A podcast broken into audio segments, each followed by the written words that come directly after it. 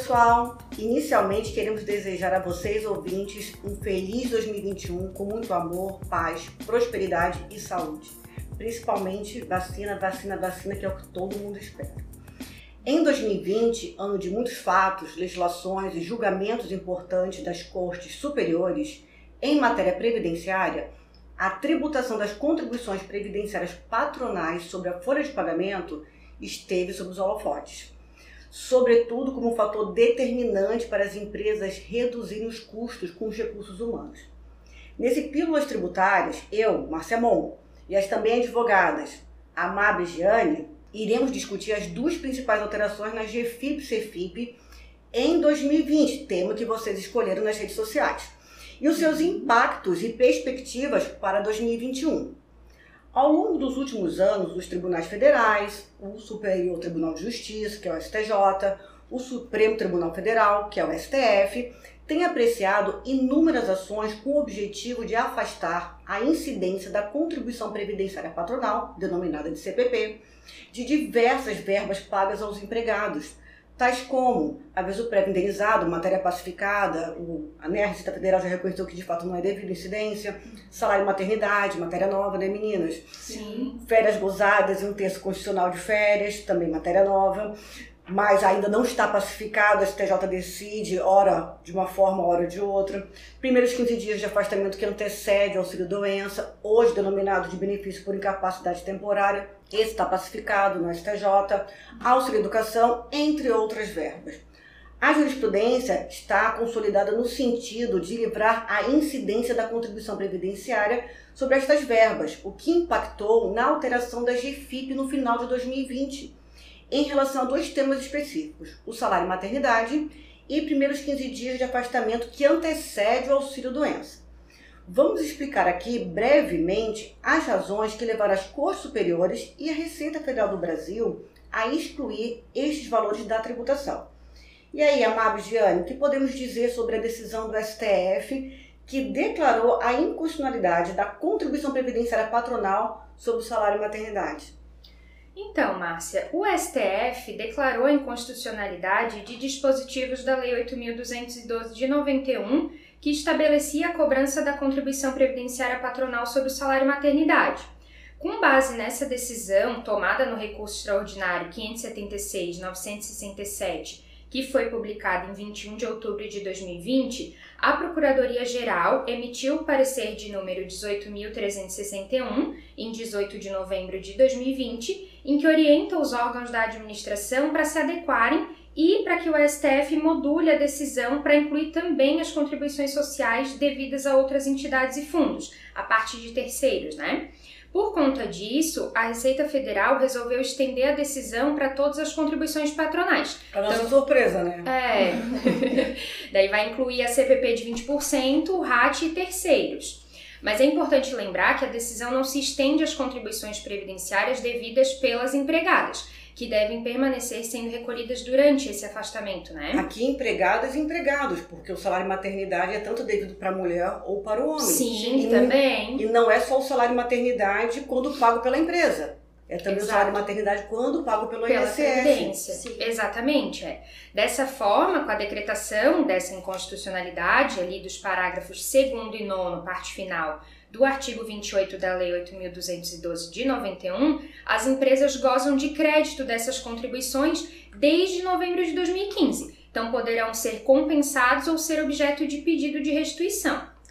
Isso mesmo. Assim, para fins de informação ao governo e geração de guias para pagamento das contribuições previdenciárias, o E-Social foi ajustado no dia 1 de dezembro, conforme a nota técnica número 20 de 2020, de forma que os cálculos efetuados pelo sistema sigam essas diretrizes. Então, dessa forma, com a atualização dos layouts, nos cálculos efetuados pelo sistema já foram aplicados os ajustes nas remunerações enviadas, a partir dessa data, a partir de dezembro de 2020. Incluindo... Mais relativa à competência novembro de 2020. Relativa à competência novembro. Incluindo todas as contribuições patronais, Previdência, RAT e terceiros, para os contribuintes que não são usuários do e-social e da DCTF Web, as informações elas devem ser prestadas por meio da GFIP, CFIP, observando as instruções do item 4.7.4 do capítulo 4 do Manual da GFIP, conforme a nova versão de dezembro de 2020, aprovada pela Instrução Normativa da Receita 1999 de 2020. E como que vai ficar o preenchimento dessas informações, Amado? Bom, conforme trata ali o item 4.7.4 do Manual da GFIP, referente ao período de afastamento por licença maternidade, existe a obrigação de recolhimento para o FGTS sobre a remuneração que seria devida à trabalhadora caso ela não estivesse afastada já que o FGTS ele permanece sendo devido sobre o salário maternidade, conforme ali a Lei 8.036 de 90. Que não foi objeto de nenhuma discussão jurídica nos tribunais. A princípio não, é. Mas para a Previdência Social, a partir da competência de novembro de 2015, só existe obrigação de recolhimento das contribuições sobre a remuneração relativa aos dias trabalhados. Assim, ali nos campos remuneração sem 13 terceiro salário e base de cálculo da Previdência Social, tem valores diferentes. Então, o empregador deve informar a efetiva base de cálculo da Previdência no campo base de cálculo da Previdência Social. Por exemplo, uma empregada afastada em 6 de setembro de 2020 por licença maternidade com remuneração mensal de R$ 1.500. De 1 de setembro a 5 de setembro são 5 dias trabalhados. Do dia 6 de setembro a 30 de setembro são 25 dias de licença. Na GFIP da competência de setembro, então, deve ser informado no campo remuneração, sem 13 terceiro salário, o valor correspondente à remuneração que seria devido caso a trabalhadora não estivesse afastada, para incidência do FGTS, então o R$ 1.500. No campo base de cálculo da Previdência Social, o valor correspondente aos cinco dias trabalhados, para incidência da Previdência, que no caso do nosso exemplo, 250 reais. No campo movimentação, informar o dia imediatamente anterior ao efetivo afastamento, que vai ser 5 de setembro de 2020, e o código Q1. No campo ocorrência, informar 5, 6, 7 ou 8, conforme o caso, que são os códigos que se referem às múltiplas fontes pagadoras, para o sistema não calcular o valor descontado do segurado. Em face disso, no campo valor descontado do segurado, a empresa deve informar manualmente o valor do efetivo desconto do trabalhador, considerando como base de cálculo R$ 1.500. Por fim, os demais campos devem ser informados normalmente de acordo com as instruções do manual. Então, com isso, a gente pode concluir que, em face da declaração de inconstitucionalidade, podemos dizer que nunca foi devida a contribuição previdenciária patronal sobre o salário maternidade desde a edição da Lei 8.212 de 91. Então, resta às empresas e demais empregadores que, logicamente, fizeram recolhimento de CPP sobre o salário maternidade nos últimos cinco anos, que isso foi declarado inconstitucional, portanto é indevido, o direito à restituição ou compensação desses valores. Sim. Agora, Giane, vamos explicar um pouquinho como seria esse procedimento? Sim, em decorrência né, do prazo prescricional de cinco anos, as empresas que desde, nove... de, desde novembro de 2015 fizeram o recolhimento da parte previdenciária patronal sobre o salário maternidade poderão retificar as GFIPs enviadas das competências em que há afastamento de empregados e empregadas por salário maternidade, mesmo que o benefício não tenha sido pago pelas mesmas, seguindo as instruções expostas no Manual da GFIP, versão dezembro de 2020. Após constituir o crédito, as empresas elas poderão fazer a compensação e ou a restituição desses valores, observando que as contribuições previdenciárias elas podem ser compensadas diretamente ou ser objeto de pedido de restituição. Contudo, aquelas contribuições sociais devidas a outras entidades e fundo, a partir de terceiros, elas devem ser restituídas quando se tratar de um período anterior à obrigatoriedade da empresa na DCTF Web. É, tem que ter bastante cuidado com isso, né? Ver qual o período que se trata o crédito para não fazer compensação direta desses valores. Sim, sim. Previdência compensar direto, mas terceiros uhum. nem sempre foi possível compensar direto. Exato, sim. E se for fazer o pedido de restituição, ele deve ser feito através da PETCOMP, cabendo ao empregador formular um pedido para cada competência que quiser obter a restituição dos valores. E os valores a compensar devem ser informados na GFIP ou na DCTF Web. Bom, agora vamos a outra alteração na GFIP, que aponta ao preenchimento da base de cálculo da Previdência Social e do valor descontado do segurado nos primeiros 15 dias de afastamento do empregado que antecede o auxílio-doença, seja por motivo de doença ou de acidente de trabalho. O STJ, desde 2012, vem entendendo que não incide a contribuição previdenciária patronal sobre esses valores pagos pelo empregador ao empregado durante os primeiros 15 dias de afastamento que antecede o benefício previdenciário por incapacidade. Veja bem, é relativo ao período anterior ao auxílio-doença. tem que existir o benefício concedido, ou seja, tem que existir o auxílio-doença. Em face dessas verbas não serem pagas em decorrência da contraprestação dos serviços e, portanto, não teriam natureza salarial para ter incidência.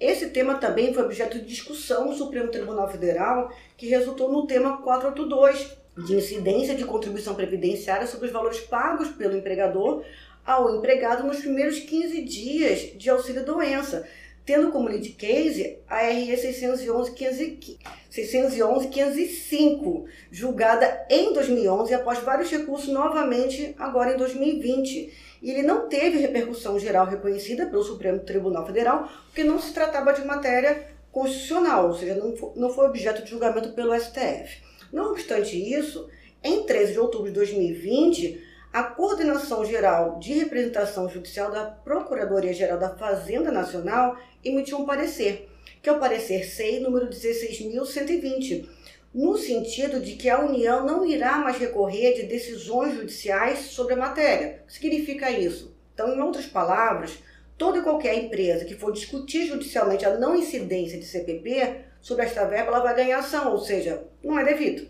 Então, não há interesse do governo em cobrar esses valores. Então, portanto, não precisaria mais recolher a CPP. Outro ponto do parecer é que este orienta que a não incidência da CPP abrange, além do 20%, mais o RAT e mais as contribuições sociais devidas a outras entidades e fundos, que são os terceiros, em face da identidade de base de cálculo desses tributos. Contudo, até o momento, não houve alteração na legislação nesse sentido, não é, doutoras? É, verdade. Então, como é que as empresas devem se comportar mediante essa alteração no CFIP, que não está calculando a CPP também, né, desde a competência novembro de 2020? É, de acordo com a legislação previdenciária, os 15 primeiros dias de atestado médico é de responsabilidade do empregador pelo pagamento da remuneração do empregado. E essa remuneração, ela não estaria excluída da hipótese de incidência de contribuição previdenciária, tanto a patronal quanto a do segurado, conforme artigo 28, parágrafo 9 da Lei 8.212 de 91.